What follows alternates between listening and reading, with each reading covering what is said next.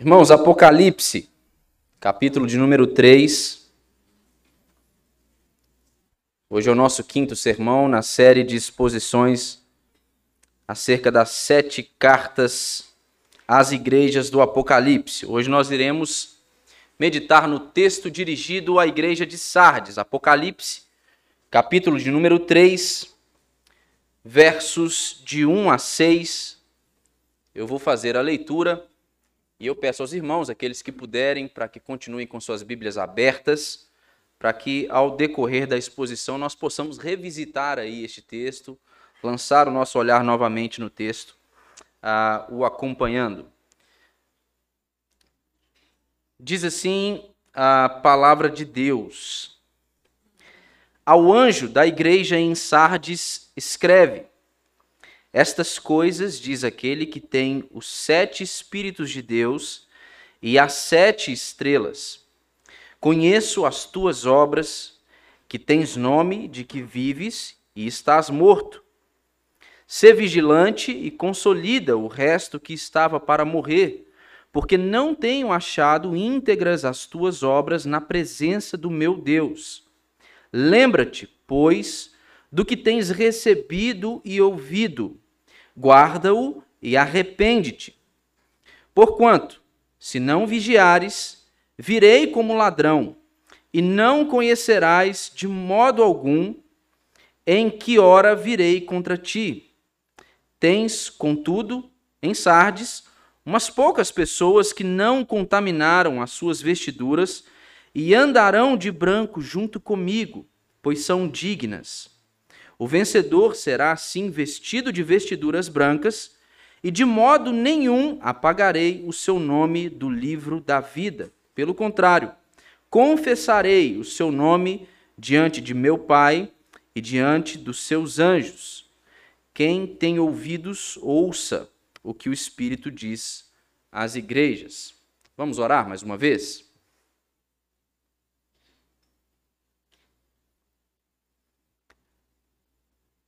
Deus, nós nós mais uma vez nos colocamos na tua presença, assim como temos feito desde o início deste culto.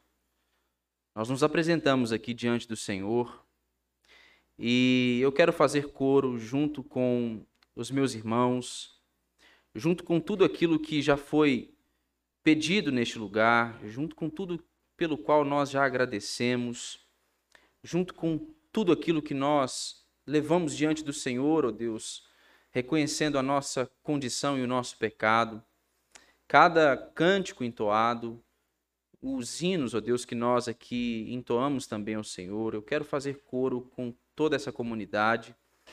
E, em especial, agora, é, nesse momento, eu quero suplicar ao Senhor a graça do Senhor e a tua bênção a nos conceder, ó Deus, a iluminação do teu Santo Espírito para nós compreendermos corretamente a tua palavra. Nós lemos aqui a tua palavra e nós cremos, ó Deus, que ao lermos estas sagradas letras, nós então ouvimos a voz, a instrução do Senhor para as nossas vidas. Ó Senhor, tenha misericórdia dos meus irmãos que estão aqui e tenha misericórdia de mim também. Que eu não que eu não lhe seja para nenhum deles, ó Deus, como pedra de tropeço, que eu possa fielmente anunciar as palavras do Senhor, para a glória do Senhor mesmo e para a edificação de todos os que estão aqui. Eu quero pedir ao Senhor, ó Deus, que me esconda atrás da cruz de Cristo, para que seja Cristo exaltado e glorificado, e não eu, ó Deus. Essa é minha oração em nome de Jesus. Amém.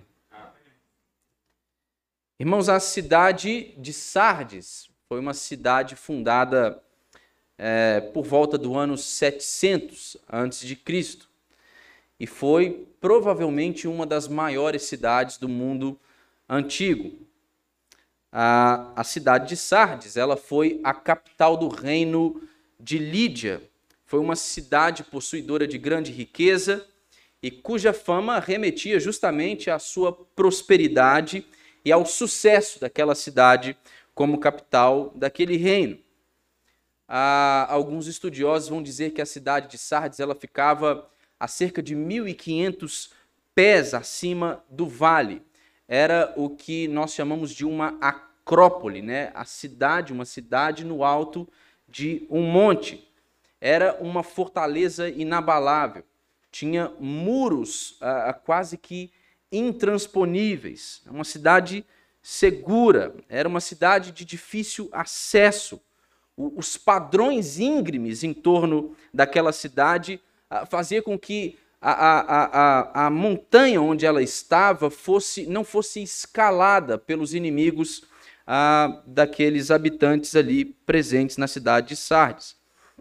Ah, e toda essa segurança, todo esse progresso, essa riqueza, todo o sucesso dessa cidade acabou fazendo com que o povo daquela cidade, os habitantes de Sardes, eles se tornassem muito orgulhosos.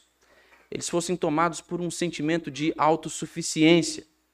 Era como se os habitantes de Sardes pensassem que eles eram invencíveis, que ninguém podia derrotá-los. Entretanto, foi justamente esse sentimento, foi a presunção desses habitantes de Sardes, que fez com que eles negligenciassem a vigilância das torres daquela cidade. Eles acabaram deixando as torres e as muralhas da cidade desguarnecidas.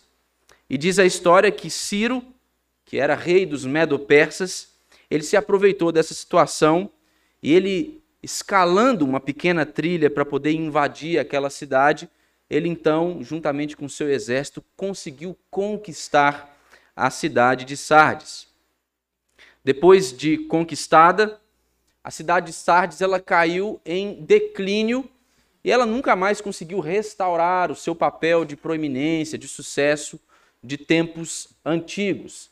E era essa a situação da cidade, provavelmente ali a, a, no tempo em que essa carta foi escrita, naquele primeiro século. Sardes era, no primeiro século, apenas uma sombra da antiga glória que ela havia possuído. A cidade ela se organizou novamente, ela foi conquistada pelo Império Romano no ano 189 ah, antes de Cristo mas, embora tivesse se organizado, embora fosse uma boa cidade para se viver, nunca mais a cidade de Sardes voltou a ser reconhecida por aquilo que ela era. Parece que a glória de Sardes havia ficado no passado. Mas não era somente a glória de Sardes que parecia ter ficado no passado. Parece que a mente dos habitantes de Sardes havia ficado no passado também. Porque, embora muitos séculos depois, aquela cidade já não gozasse mais do sucesso e da condição que ela tivera em outros tempos.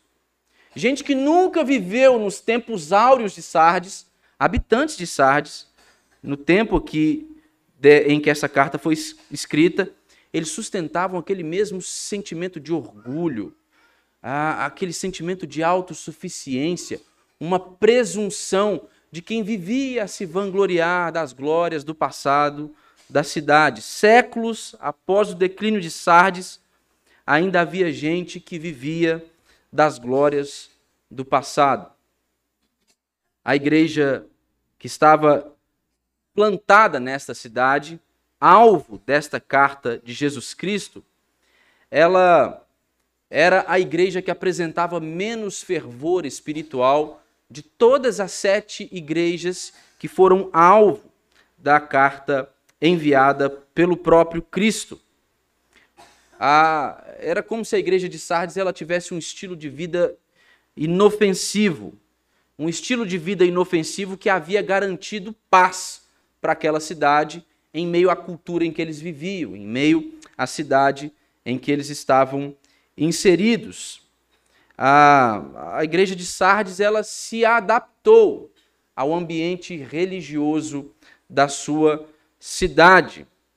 Era uma igreja que não sofria com perseguição, era uma igreja que não enfrentava falsos ensinos dentro dela, não haviam ali falsos mestres disseminando falsos ensinos. Não havia no seu meio uma perseguição por parte dos judeus que ali residiam naquela cidade. E há historiadores que dizem que havia um grande número, uma grande colônia de judeus na cidade de Sardes. É, é, era uma igreja que, que, que vivia, experimentava uma situação tranquila, muito diferente de muitas das igrejas que nós estudamos até essa altura aqui ao longo dessas exposições. A, a igreja de Sardes, irmãos, ela havia se tornado assim como a cidade de Sardes. Tanto a cidade quanto a igreja, elas pareciam viver só do nome. Né? Os habitantes de Sardes viviam do nome, das glórias do passado, e a igreja de Sardes parecia vivenciar a mesma situação.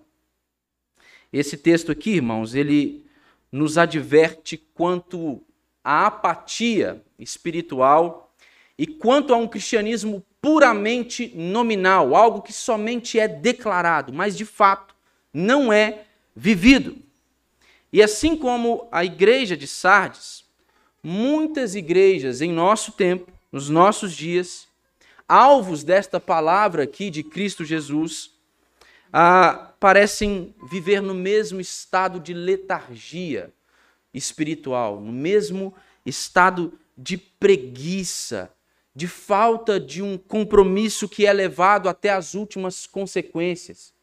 Igrejas que parecem empreender todos os seus esforços no trabalho para poder manter uma reputação, para poder cultivar um nome. E igrejas que vivem de um passado do qual elas nunca fizeram parte, em um presente improdutivo e apontando para um futuro uh, uh, uh, para um futuro ameaçador. Igrejas, irmãos, que só se preocupam com o próprio nome, nunca vão ser reconhecidas pela fama de Cristo. Elas nunca serão capazes de carregar o nome de Cristo. E é isso que nós veremos nesse texto. Eu quero que você observe a parte A do primeiro verso. Aqui nós temos a apresentação de Cristo Jesus. Mais uma vez aqui nós vamos ver Jesus ele se apresentando com elementos da visão do capítulo 1, a tida pelo apóstolo João. E aqui ele diz assim: Ao anjo da igreja em Sardes escreve: Estas coisas diz aquele que tem os sete espíritos de Deus e as sete estrelas. Esta referência aqui a, aos sete Espíritos de Deus, irmãos, ela é feita para poder descrever a plenitude do Espírito. Não poucas vezes, o número sete, ele é utilizado em Apocalipse para referir-se à perfeição, à plenitude, à integridade. Então, o que Jesus está dizendo aqui é que não, não é que existem sete Espíritos de Deus, os sete Espíritos Santos, ele está dizendo que ele é aquele que detém a plenitude do Espírito. Ele o tem de forma perfeita, total, plena, íntegra. É isso o que ele está dizendo. Cristo, quando ele diz que ele é aquele que tem os sete Espíritos, ele está aqui se apresentando para aquela igreja como aquele que tem a chave para poder instruir o Espírito a torná-lo conhecido, a tornar Cristo conhecido, tanto de crentes como de não crentes. E ele está dizendo também que ele é aquele que tem a chave para poder reavivar o coração daqueles que estavam mortos. É isso que ele quer dizer ao afirmar que ele é aquele que tem os sete Espíritos de Deus.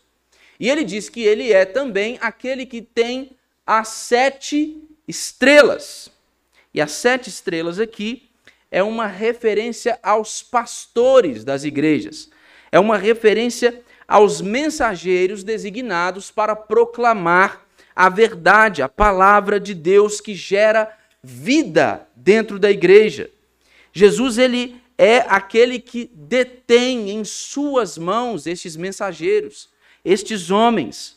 E ele é aquele que concede a esses seus representantes tanto autoridade quanto proteção para que eles proclamem as boas novas.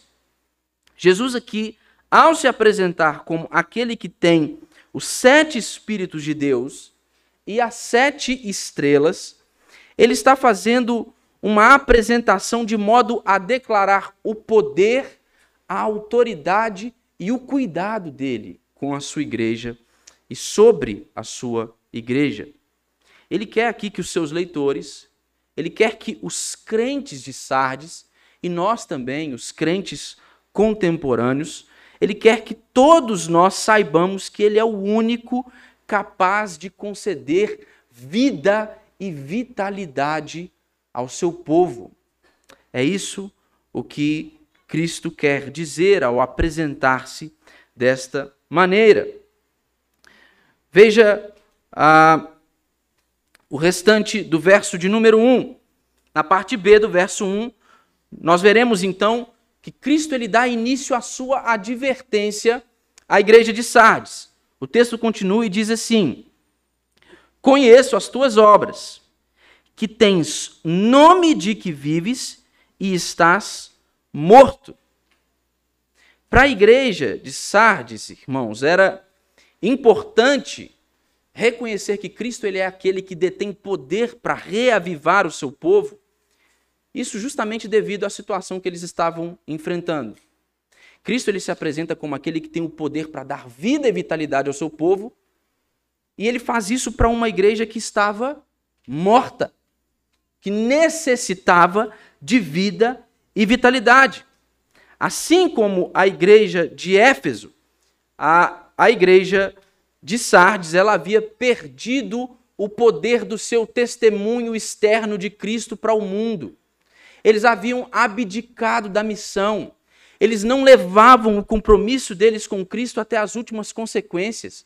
Eles tinham medo de proclamar o evangelho e de que esta proclamação trouxesse sobre eles perseguição, mal-estar ou qualquer tipo de coisas que tornasse a vida deles menos confortável.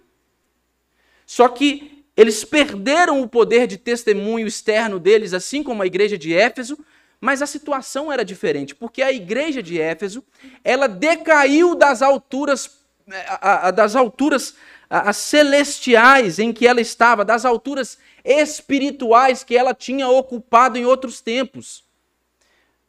Mas Jesus olha para a igreja de Sardes e diz que ela não decaiu da condição espiritual dela somente. Ele olha para ela e diz que ela está morta. Ela tem fama de estar viva, mas ela está morta. Então Jesus ele ele declara nesta parte do verso 1 também conhecer as obras da igreja de Sardes. Ele não conhece somente a condição, ele conhece as obras. Ele sabe que Sardes tinha fama de estar viva, mas na verdade estava morta. Por que fama de estar viva? E, e note que que ele diz aqui que conhece as obras daquela igreja, ou seja, era uma igreja que praticava obras, tinha obras. A igreja, como um todo, ela reconhecia Sardes como uma congregação que tinha essa fama de estar viva. É uma, uma igreja que tinha obras caritativas, que cuidava dos outros, é, elas praticavam, eles praticavam algumas obras. E é bem possível, irmãos, que que a riqueza e a influência financeira da igreja de Sardes a, a, tenha contribuído muito para poder criar esta aparência externa naquela igreja. Para poder criar uma aparência de algo que, na verdade, eles não eram. Então, de fora, muitas pessoas poderiam confundir essa igreja, a igreja de Sardes, com uma igreja saudável, Muita gente poderia olhar para a igreja de Sardes e ver que era uma igreja. Ah, essa igreja está viva, ela é operante, ela não para, eles trabalham. Mas a verdade é que eles eram incapazes de detectar o estado decadente daquela igreja. Só que, meus irmãos, nada fica oculto aos olhos de Jesus. O que os olhares atentos dos homens não podem perceber, Cristo pode. Aquilo que nós não podemos ver, ele vê. Aquilo que nós escondemos dos outros, nós não podemos esconder de Jesus. Veja a parte A do verso 2, continuando a advertência. Diante desse quadro desesperador, Cristo ele dá uma ordem a essa igreja. Ele diz assim, na parte A do verso 2: Sê vigilante e consolida o resto que estava para morrer. Os crentes de Sardes aqui, ao serem advertidos quanto à necessidade de vigilância, irmãos, possivelmente eles poderiam lembrar da história da cidade. Eles poderiam lembrar que por causa do orgulho, da presunção, daquele sentimento de pensar que eles eram invencíveis, eles abdicaram da vigilância das torres do muro e aquela cidade foi então tomada pelo Império Medo-Persa. É como se Jesus estivesse trazendo a lembrança deles algo que já aconteceu com eles. Eles viviam se vangloriando do passado deles, e ele vai dizer aqui: olha, ser vigilante, se apegue à vigilância. A presunção de vocês, o orgulho de vocês, a autossuficiência de vocês está fazendo com que vocês não se ocupem com a vigilância. Com que vocês não cuidem do resto que ainda está vivo, mas que está para morrer. Que está morrendo aos poucos. Era isso o que o Senhor estava a falar aqui para esta congregação. Mas essa advertência aqui também, ela implica em uma realidade que necessita de ser considerada por nós aqui também. Ao mesmo tempo em que a situação da igreja de Sardes era de fato desesperadora, e eles estavam abdicando da vigilância, eles estavam vivendo de glórias do passado, assim como os habitantes daquela cidade. Por mais dura que seja esta exortação e esta palavra de Jesus, esta advertência aqui implica também no fato de que essa igreja ela não estava totalmente sem esperança. Era possível ainda acordar do sono, da letargia espiritual em que eles se encontravam, em que eles estavam vivendo. Havia um restinho de vida ali que poderia ser avivado. É por isso que ele diz para aquela igreja, para que eles sejam vigilantes e consolidem o resto que estava para morrer. Ou seja, cuidem daquelas coisas que ainda estão vivas. E veja a continuidade do verso 2. O restante do verso 2 aqui indica o fato de que Jesus ele não se impressionava com as obras da igreja de Sardes. Ele diz assim: Eu não tenho achado íntegras as tuas obras na presença do meu Deus. Embora essa igreja ela pudesse ser conhecida por suas obras aos olhos humanos, diante de Deus essas obras elas eram condenáveis. Estas obras elas eram incompletas, elas eram inadequadas, eram insuficientes. Jesus não se impressionava com as obras daquela igreja. Ele não estava impressionado com a performance da igreja de Sardes. Eu já disse isso, aquela igreja não sofria perseguição ela não era perturbada por heresias. Ela não era importunada pela oposição dos judeus. Ela era conhecida como uma con congregação, como uma igreja ativa e vigorosa. E tudo isso, irmãos, por causa das obras que eles praticavam. Mas Jesus está dizendo aqui que, aos olhos de Deus, Todas estas atividades religiosas da igreja de Sardes eram um fracasso. Porque eram atividades somente formais, eram atividades externas, não eram inspiradas, movidas pelo Espírito Santo. Não eram obras vivas, não eram obras frutíferas, não estavam em acordo com aquela que é a vontade de Deus para a sua igreja eram obras condenáveis. É por isso que no verso 3, Jesus continua e ele diz assim: Lembra-te, pois, de que tens, do que tens recebido e ouvido, guarda-o e arrepende-te.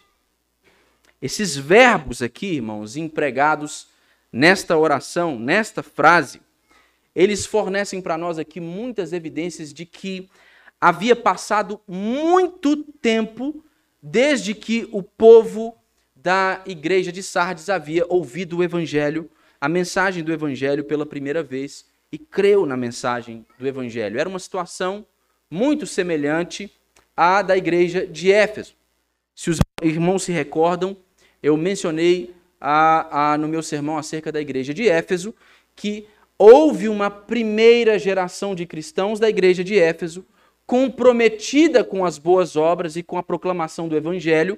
Entretanto, aquela geração para quem o Senhor escrevia era uma segunda geração que já não tinha o mesmo compromisso. É algo muito parecido com a situação da igreja de Sardes. Havia uma primeira geração que tinha colocado a sua fé em ação. Havia uma primeira geração comprometida com as boas obras. Mas a segunda geração, ela só descansava naquilo que já tinha sido feito no passado. Eles só viviam a se vangloriar da fama do passado que eles carregavam. E é por isso que Jesus os instrui a se lembrarem do que eles haviam feito. Porque a primeira geração havia recebido a mensagem da salvação, havia dado ouvidos à mensagem da salvação e havia seguido as instruções do Senhor e obedecido a sua palavra. Essa segunda geração aqui ainda tinha a mensagem do Evangelho. O Evangelho ainda era pregado na igreja de Sardes, irmão. Ele ainda era ensinado na igreja de Sardes. Entretanto, ao serem instruídos no Evangelho, eles cometiam o pecado de não guardar aquelas palavras, de não pôr aquela, aquelas instruções em práticas. Eles cometiam o pecado de não obedecer à palavra de Deus. É por isso que Jesus ordena que eles se lembrem do que eles haviam recebido e ouvido, guardem aquilo, ou seja, coloquem em prática. Obedeçam à instrução da minha palavra e se arrependam. Se arrependam da letargia espiritual. Se arrependam de tanto ouvir o evangelho, de nunca o colocarem em prática. Se arrependam da falta de compromisso de vocês. Se arrependam da vanglória de vocês, do orgulho, da presunção. Por causa dos tempos em que uma primeira geração da qual nenhum de vocês fazia parte, de fato se comprometeram com o evangelho e com a fé coisa que essa igreja não estava fazendo. E é por isso que ele segue na parte B do verso 3, dizendo: Porquanto, se não vigiares, virei como ladrão, e não conhecerás de modo algum em que hora virei contra ti. Aqui nós temos uma advertência direta, irmãos e não dar atenção a essa advertência de Jesus vai significar inevitavelmente a vinda do juízo de Deus sobre aquela igreja. No contexto desta carta, deste texto aqui, esta vinda de Jesus como um ladrão, esta vinda iminente, inesperada, não se refere à segunda vinda, Muitas vezes a gente vai ver esta figura sendo utilizada como referência à segunda vinda de Jesus. Aqui Jesus está falando diretamente para a igreja sobre de fato um juízo iminente, algo que ele vai vir e vai fazer contra aquela igreja caso ela não o obedeça. É a mesma situação também da carta destinada à igreja de Éfeso. Jesus ele disse o que à igreja de Éfeso? Que se eles não obedecessem, ele iria retirá-los, retirar os castiçais deles. Ou seja, aquela igreja deixaria de ser reconhecida como uma igreja. Jesus não está falando aqui sobre a sua segunda vinda. Muito pelo contrário, ele está falando sobre um juízo eminente. Aquela igreja não precisava esperar a revelação de Cristo Jesus. Se ela não fosse vigilante, ela sofreria com o juízo de Deus em um tempo muito breve. O não arrependimento ia levar esta igreja a uma rápida repreensão pelo Senhor. O povo não precisaria esperar o dia do juízo, eles iam sofrer o dia do juízo de Jesus ah, de forma imediata e de forma inesperada, de modo que eles não conheceriam é, como e quando o Senhor viria com juízo até eles. O verso 3 encerra a advertência de Jesus, e a partir do verso de número 4, nós temos aí a promessa de Cristo Jesus à sua igreja. Ele diz assim: Tens, contudo, em Sardes, umas poucas pessoas que não contaminaram as suas vestiduras e andarão de branco junto comigo, pois são dignas.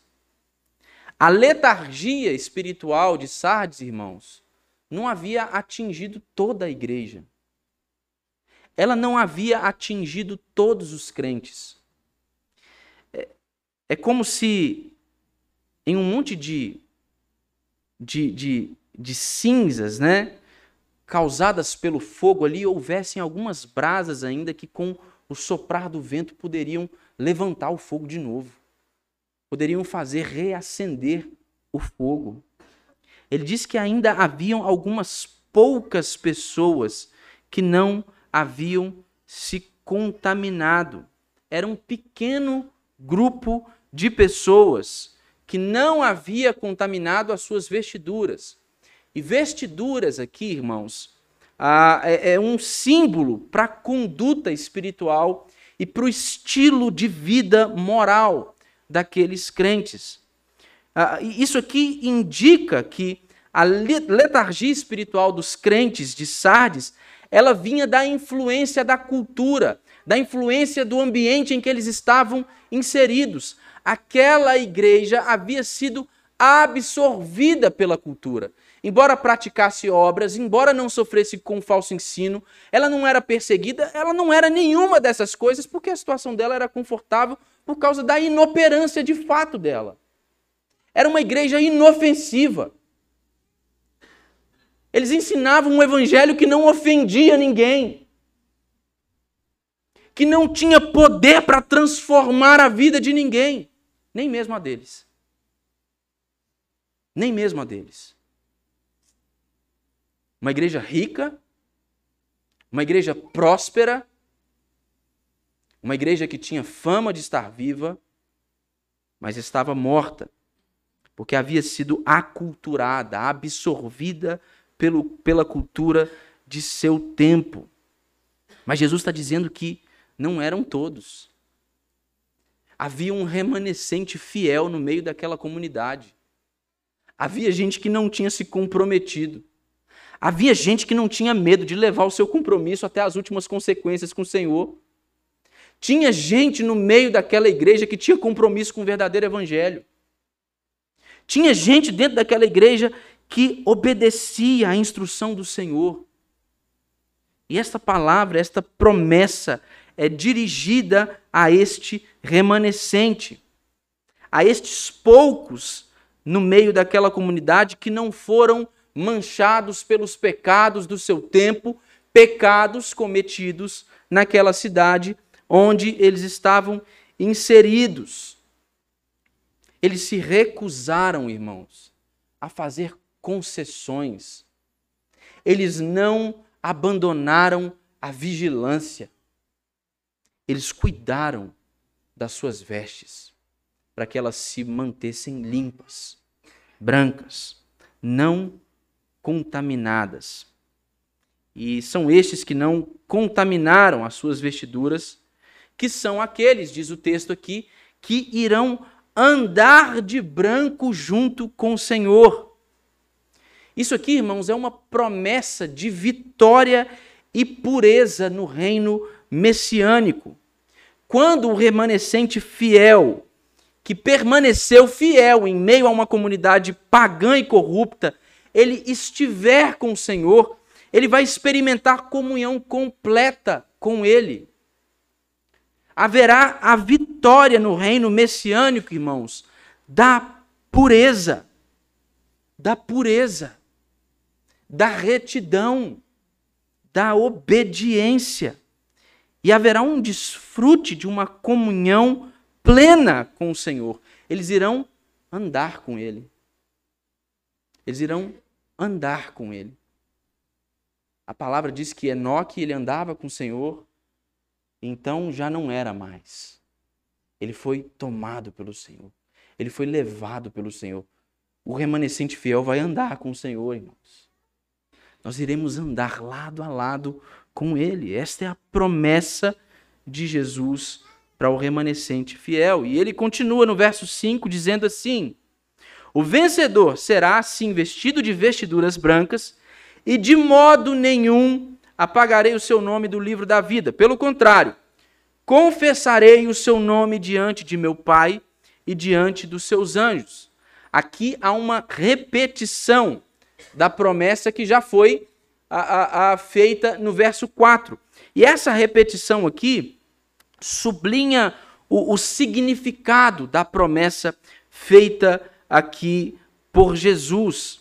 Estas vestes brancas que representam pureza, elas, é, elas representam pureza por meio da obra daquele que veste de branco o seu remanescente fiel.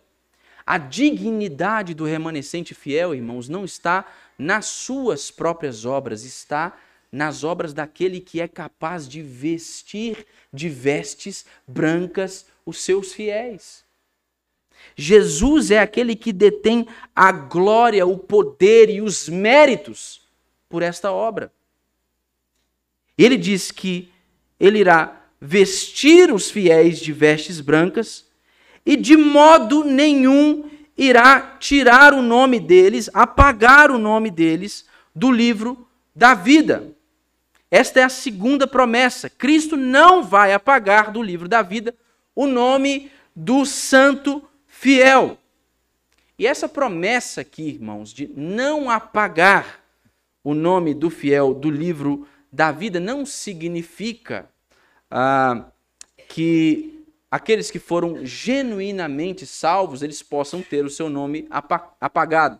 Ah, não é como se houvesse uma ameaça velada se Jesus estivesse dizendo assim: olha, a chance do nome de vocês não ser apagado é vocês fazendo o que eu estou dizendo para vocês fazerem. Não. De fato, o nome daqueles que foram genuinamente salvos nunca pode ser apagado do livro da vida, e Cristo está simplesmente confirmando isso, ele está dando uma garantia para o remanescente, uma garantia para o fiel. Olha, aquele que permanecer fiel até o fim, ele não vai ter o seu nome apagado do livro da vida. Não é o mesmo que Jesus diz? Que aquele que permanecer até o fim será salvo. É Jesus confirmando aqui a sua palavra. E há uma terceira promessa aqui feita por Cristo no versículo de número 5. É a promessa em que ele diz que ele vai confessar o nome do remanescente fiel diante de Deus e diante de seus anjos.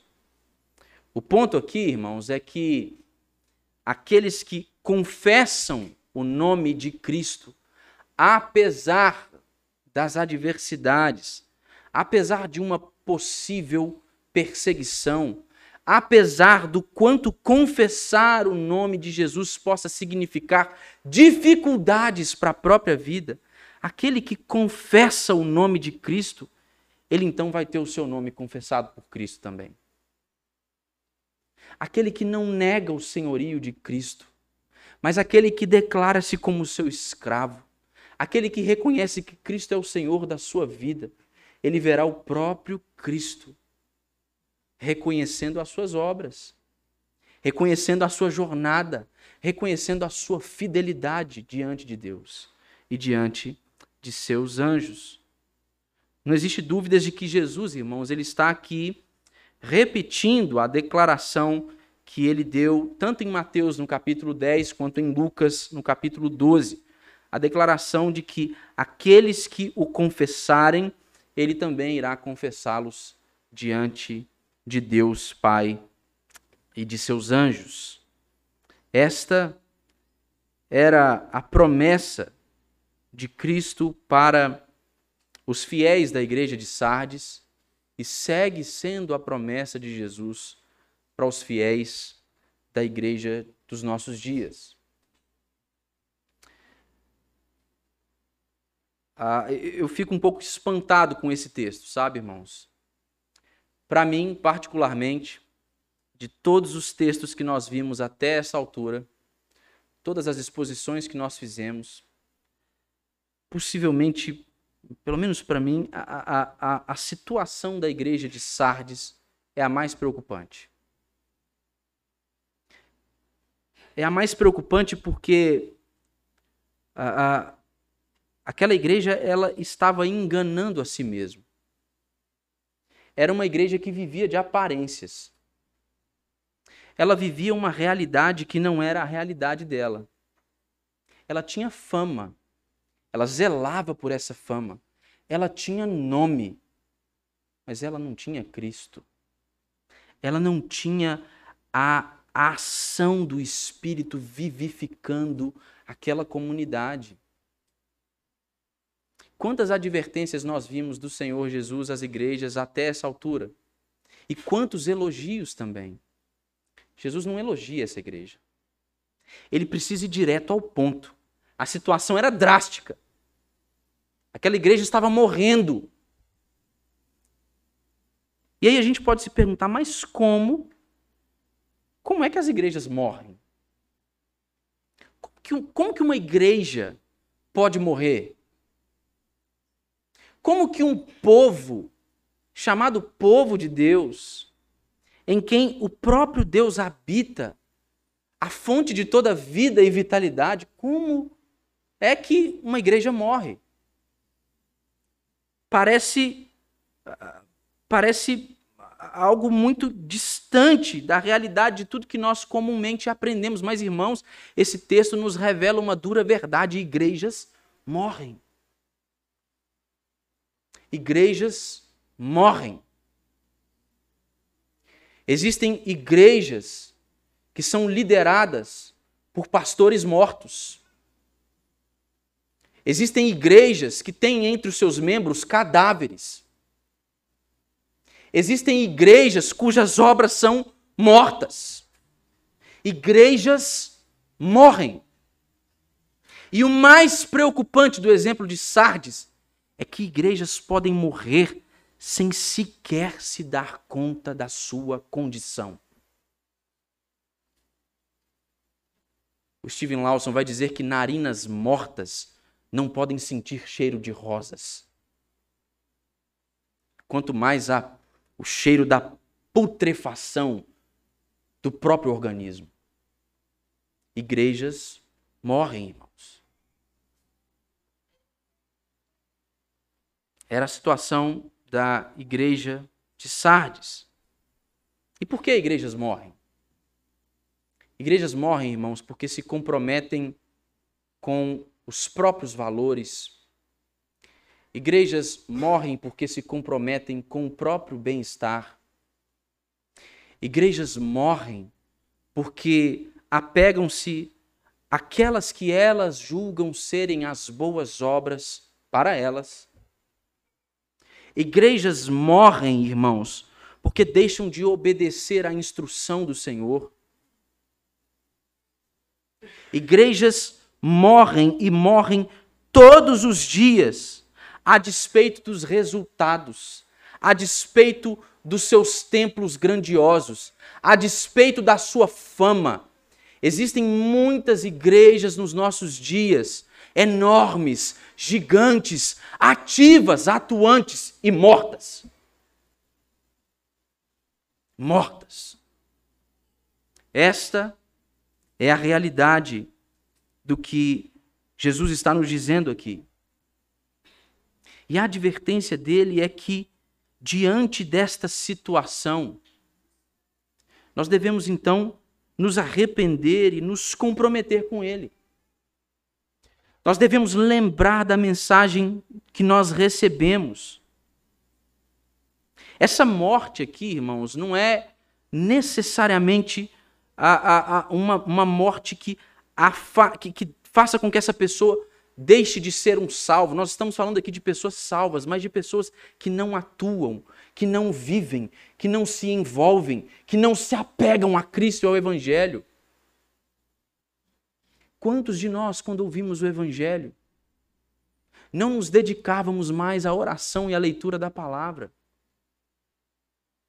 Irmãos, quantos de nós não cantavam com maior fervor nos cultos celebrados por nossas congregações?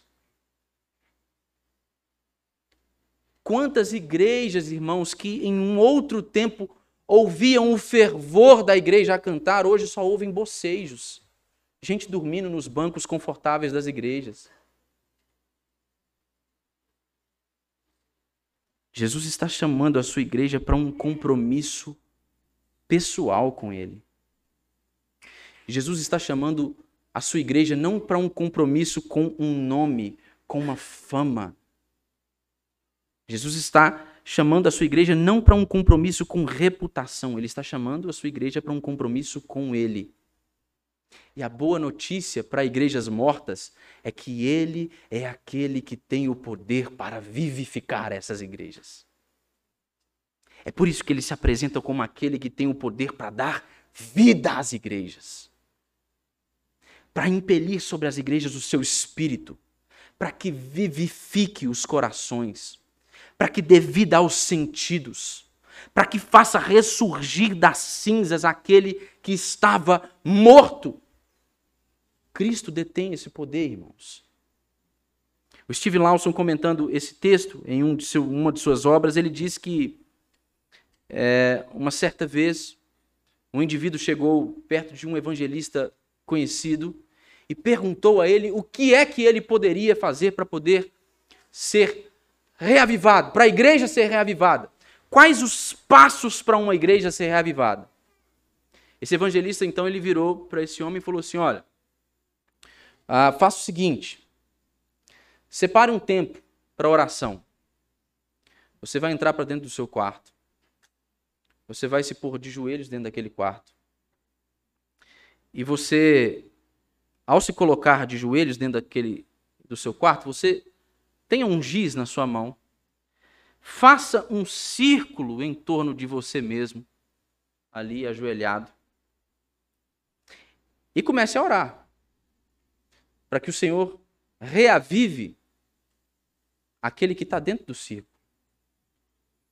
E enquanto o Senhor não o responder, não saia de dentro daquele círculo.